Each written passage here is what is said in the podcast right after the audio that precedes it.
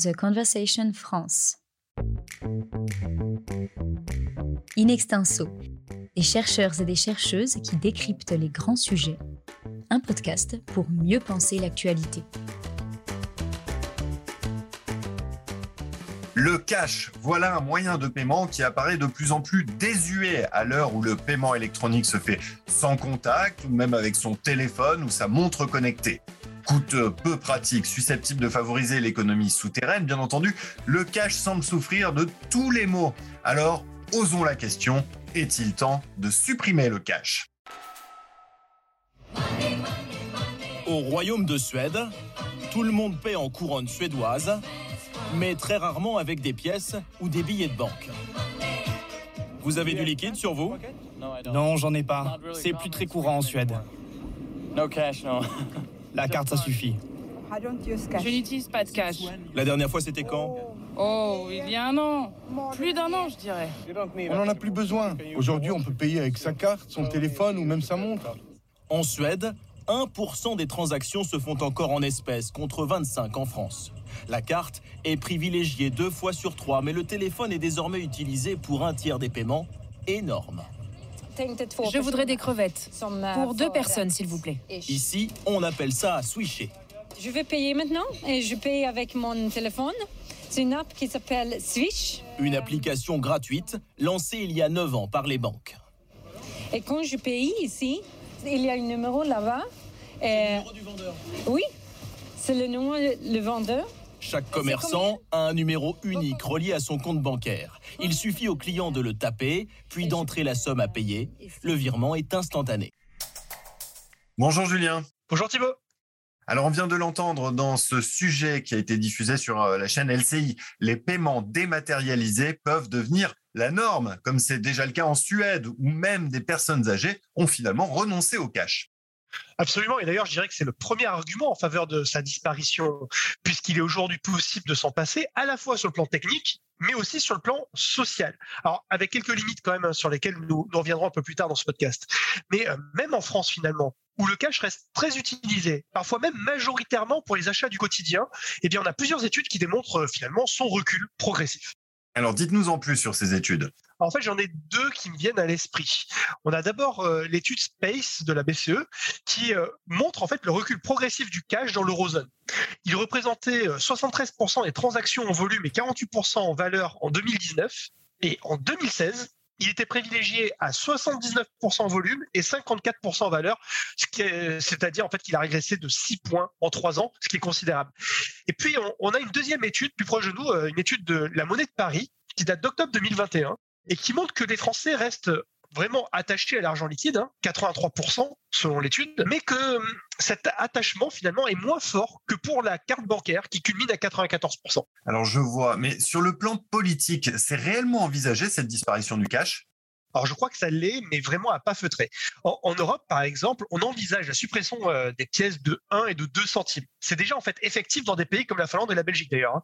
Mais alors pourquoi commencer par ces petites pièces Tout simplement parce qu'elles enquiquinent tout le monde, payeurs et commerçants? En fait, c'est un fait. euh, Et, et donc, il n'y a pas de coût politique à leur suppression, si vous voulez.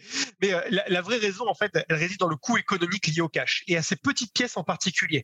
En fait, la monnaie, elle coûte cher à produire, mais également à distribuer, à gérer, à sécuriser et même à remplacer. Et parfois, en fait, son coût euh, le coût réel en fait de cette monnaie est supérieur, parfois quatre fois supérieur à la valeur faciale des pièces qui sont émises. C'est une certaine aberration économique, vous en conviendrez. Oui, effectivement. Je crois d'ailleurs que la BCE chiffre la création de cash à 129 euros par an et par habitant. Alors revenons aux moyens concrets pour réduire l'usage du cash. Par exemple, on va réduire régulièrement le plafond des montants de transactions autorisées en cash. Par exemple, de 3 000 euros à 1 000 euros, comme ça a été fait sur les dernières années. On peut aussi autoriser des augmentations de commissions interbancaires lors de retrait de cash dans une autre banque que la sienne. On a aussi peut-être la, la, proposition 16 du fameux rapport du comité Action publique 2022 qui vise ouvertement une société zéro cash pour, je cite, ouvrez les guillemets, simplifier les paiements correspondant au mode de vie déjà préconisé par les Français, tout en permettant une lutte plus efficace contre la fraude et le grand banditisme.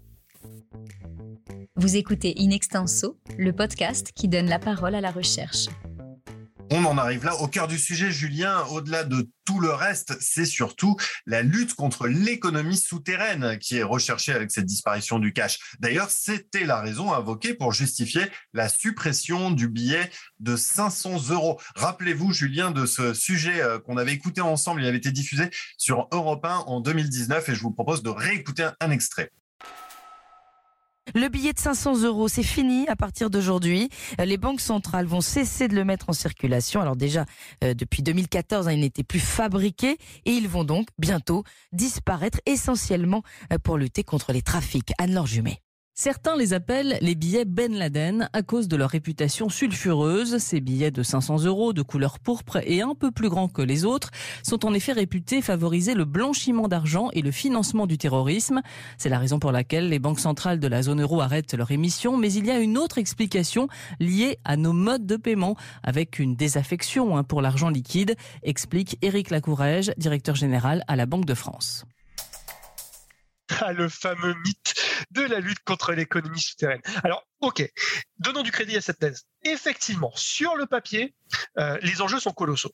Si 100% des transactions se font de manière électronique et que vous êtes en mesure, en tant qu'autorité, d'opérer un contrôle panoptique, osons le sur l'ensemble des transactions qui sont réalisées, alors sur le papier, effectivement, vous pouvez vous donner les moyens de deux choses. Première chose, un moyen de lutter contre le blanchiment d'argent et les réseaux criminels. C'est pas anodin. C'est un volume qui est estimé en 2015 par euh, Frédéric Schneider et euh, Katharina Linsbauer entre 1,5% et 5,5% du PIB mondial. Donc on est sur des montants qui sont colossaux. La deuxième chose, que vous pouvez vous, autoriser dans, cette hypothèse-là, c'est de vous donner les moyens de lutter contre les fraudes fiscales, les fraudes à la TVA, qui facilitent le travail non déclaré, qui se doublent d'ailleurs d'une fraude aux prélèvements sociaux. Et là aussi, les enjeux sont considérables. Pour la TVA, par exemple, le tout dernier rapport de la Commission européenne évoque le chiffre astronomique de 134 milliards d'euros de manque à gagner au sein de l'Union européenne, dont 13,9 milliards d'euros uniquement pour la France. Oui, il y a aussi euh, l'estimation assez proche qui a été réalisée par la Cour des comptes hein, sur la France. Euh, cette estimation, elle table sur environ 15 milliards d'euros. Euh, sans parler des fraudes sociales estimées par la COS à 8,5 milliards d'euros sur la base d'un périmètre réduit. Autrement dit, tout cet argent pourrait, par les investissements publics, finalement se retrouver dans l'économie réelle. Hein. Absolument, se retrouver dans l'économie réelle et donc générer des effets multiplicateurs qui ont été évalués hein, dans le projet de loi de finances entre 1,2 et 1,6 points. Alors, petite précision à ce stade, effet multiplicateur, je rappelle que c'est le fait qu'un euro d'argent public investi ou dépensé génère un effet d'entraînement supérieur dans l'économie réelle. Avant de passer à la partie contre, est-ce que vous voyez d'autres arguments qui plaideraient en faveur de la suppression du cash? Je pense qu'on pourrait effectivement évoquer au moins deux autres arguments. Euh, premier argument, c'est si la suppression du cash finalement se traduit par une plus grande transparence sur les coûts réels dans euh, certains secteurs, particulièrement euh, enclins par exemple au travail non déclaré ou à la fraude, alors cela pourrait euh, finalement contribuer à résorber certains déséquilibres, voire certaines distorsions de concurrence. Et puis le deuxième argument, c'est, si on y réfléchit, que le cash pourrait jouer comme une limitation à mener une politique monétaire expansionniste. Euh, c'est un peu technique hein, comme, euh, comme raisonnement, mais l'idée c'est de dire que à la suite d'auteurs comme Lawrence Summers, par exemple, euh, pour faire face à la stagnation séculaire, c'est-à-dire pour se donner les moyens de relancer l'économie réelle après une longue période de faible croissance et de faible inflation, il faut pouvoir permettre aux banques centrales de baisser les taux nominaux et réels de façon massive, voire même de les passer en territoire négatif. Or, le cash joue comme une limitation à cette possibilité parce qu'il joue à plein sa fonction de réserve de valeur. Nous verrons euh, dans la deuxième partie du podcast que cet argument, comme beaucoup d'autres que j'ai pu énoncer jusqu'à présent dans ce podcast, reste quand même discutable. Alors justement, Julien, la transition est parfaite puisque euh, nous allons débuter euh, notre partie contre de ce podcast. Alors, je vous propose d'écouter euh, pour commencer un reportage de LCI. C'est toujours en Suède que ça se passe, ce pays où, je le rappelle, le cash est en voie de disparition et où l'essentiel des paiements passe aujourd'hui par la plateforme bancaire Switch. Mais le plus étonnant, c'est que les banques aussi refusent le liquide. Dans 60% d'entre elles, il est impossible de déposer des espèces sur son compte. Officiellement, pour lutter contre l'économie souterraine et empêcher les braquages. Mais selon ce spécialiste de la finance, il y a d'autres raisons moins avouables. L'intérêt majeur pour les banques, c'est qu'elles n'ont aucun revenu à tirer de l'argent liquide. Donc, elles préfèrent vendre des services de paiement par carte ou par mobile. Swish, c'est gratuit pour les consommateurs, mais pas pour les commerçants qui utilisent ce service. Voilà comment les banques font du profit. Contrer la toute-puissance des banques, c'est le combat de cet ancien gendarme. Björn Eriksson préside une association qui compte des dizaines de milliers de membres. Son objectif, sauver à tout prix l'argent liquide. Bien sûr, j'utilise les cartes, mais je veux du cash comme alternative. Car pour lui, une société sans pièces de monnaie ni billets de banque est en danger. Ça laisse énormément de gens sur le bord de la route. Les personnes âgées à la campagne, les réfugiés qui n'ont pas de compte bancaire, etc. Et en plus, toutes vos données sont transmises aux compagnies américaines qui gèrent ces systèmes. Et il y a des choses qu'on a envie de garder pour soi-même. On va rapidement évacuer, si vous voulez bien, Thibault, les arguments les plus évidents. C'est souillé d'ailleurs dans le reportage, mais c'est un fait. Une société sans cash, en l'état actuel des choses, eh bien, c'est une société qui accentuerait la fracture numérique et sociale. Car aussi euh, étonnant, peut-être que ça puisse paraître, tout le monde n'est pas initié aux moyens de paiement électronique, mais ça, à la limite, c'est très surmontable. Mais surtout, et là, pour le coup, à mon sens, c'est nettement plus sensible comme argument, tout le monde n'est pas éligible à l'obtention d'un compte bancaire sans lequel aucun paiement électronique n'est possible finalement. La Banque de France, par exemple, elle évalue à 10 voire 15% le nombre de Français qui, en raison de leur âge ou de leur précarité, n'ont pas d'alternative au cash. Nikos Passas, d'ailleurs, a pu montrer à quel point le cash est indispensable aux plus défavorisés, notamment les migrants et travailleurs clandestins qui vont l'utiliser pour envoyer de l'argent à leurs familles qui sont restées au pays. The Conversation France. Alors pour rester dans des considérations sociales, il y a aussi la question tout simplement du respect de la vie privée. Est-ce que la liberté de payer en cash reste l'un des derniers espaces de liberté aujourd'hui? Vous avez raison Thibault, c'est une vraie question de société, mais c'est aussi une question euh, économique et ce pour, euh, à mon sens, trois raisons. Déjà, parce que le fait de pouvoir payer en cash, en ayant la certitude de ne pas être tracé, est en soi une valeur conférée à la monnaie liquide relativement à la monnaie électronique. Ça, c'est le premier argument. Le deuxième argument, c'est que la monnaie numérique, elle a également ses coûts cachés notamment euh, en matière de cybercriminalité, par exemple. Les, coûts de sécurisation sont encore difficiles à estimer, mais les travaux récents euh, d'Alexander euh, Olifirov et de ses co-auteurs, eh bien, ces travaux ont montré toute la diversité des coûts légaux aux coûts assurantiels, en passant par les coûts d'infrastructure et les coûts techniques. et comme certains de ces coûts sont dupliqués entre les différents moyens de paiement, les économies d'échelle sont moindres que dans les systèmes centralisés. Ces coûts, d'une manière ou d'une autre, sont payés en bout de chaîne par l'utilisateur. Et puis, il y a un troisième argument économique. Euh, on l'a d'ailleurs entendu dans votre sujet, Thibault. Swish, comme tout autre moyen de paiement, c'est un système de paiement qui est gratuit pour l'acheteur, mais il est payant pour le professionnel. Il y a toujours quelqu'un qui paye le filet. Et là aussi, les professionnels répercutent au moins en partie la facture au client dans le prix de vente.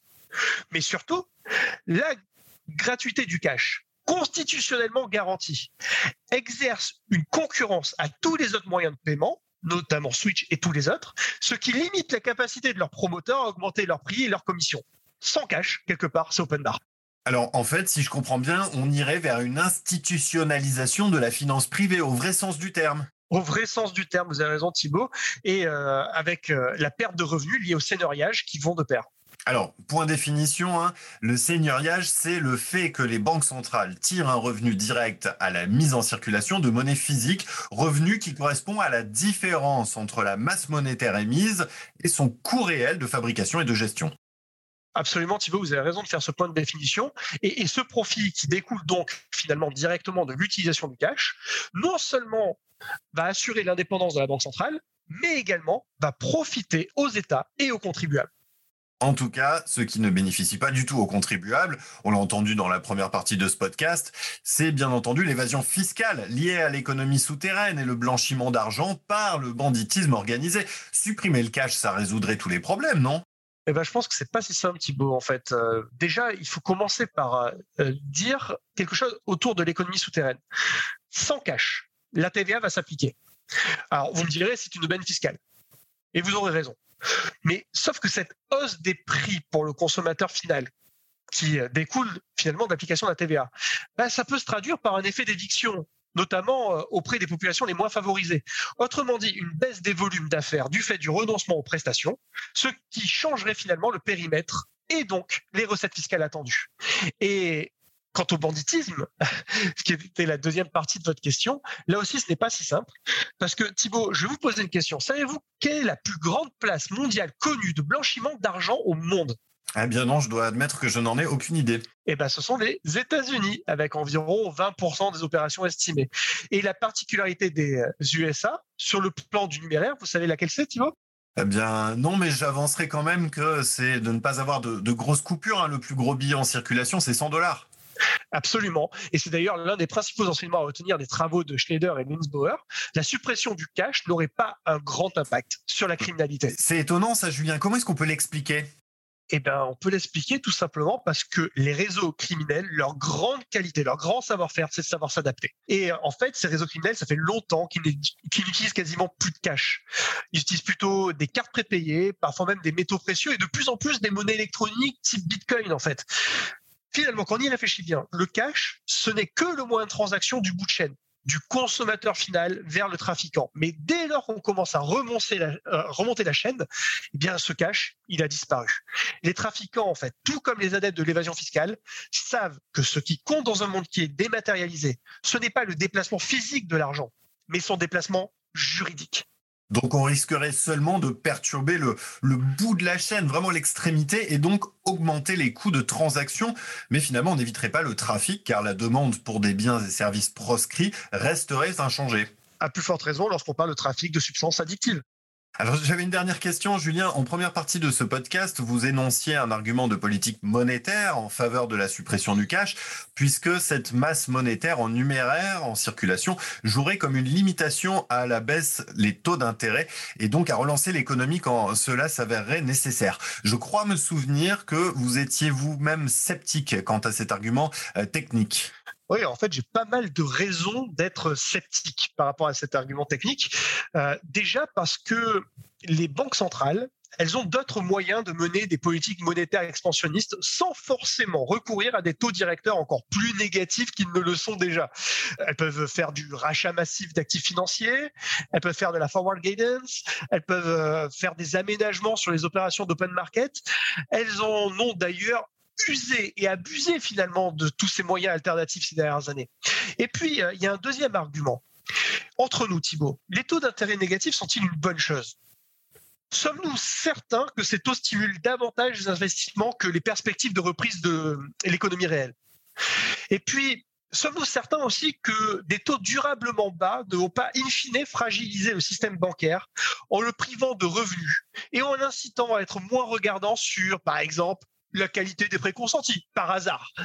Et puis, euh, dernière chose, sommes-nous certains que l'hypertrophie de la finance qui se traduit par la création de bulles sur le prix de certains actifs, et on le voit d'ailleurs aujourd'hui sur l'immobilier, les valeurs technologiques, les cryptos, et j'en passe, est-ce que c'est quelque chose qui est réellement désirable? Oui, effectivement, beaucoup de questions restent en suspens et sans mauvais jeu de mots, on risquerait bien de payer tout cela cash. Merci beaucoup, Julien, et à bientôt pour un prochain épisode du pour et du contre. Merci Thibaut, à bientôt. In Extenso est un podcast de The Conversation. Chaque vendredi, la rédaction donne la parole à la recherche pour mieux comprendre l'actualité. Retrouvez l'ensemble des épisodes d'Inextenso et nos autres séries directement sur theconversation.com dans la rubrique podcast.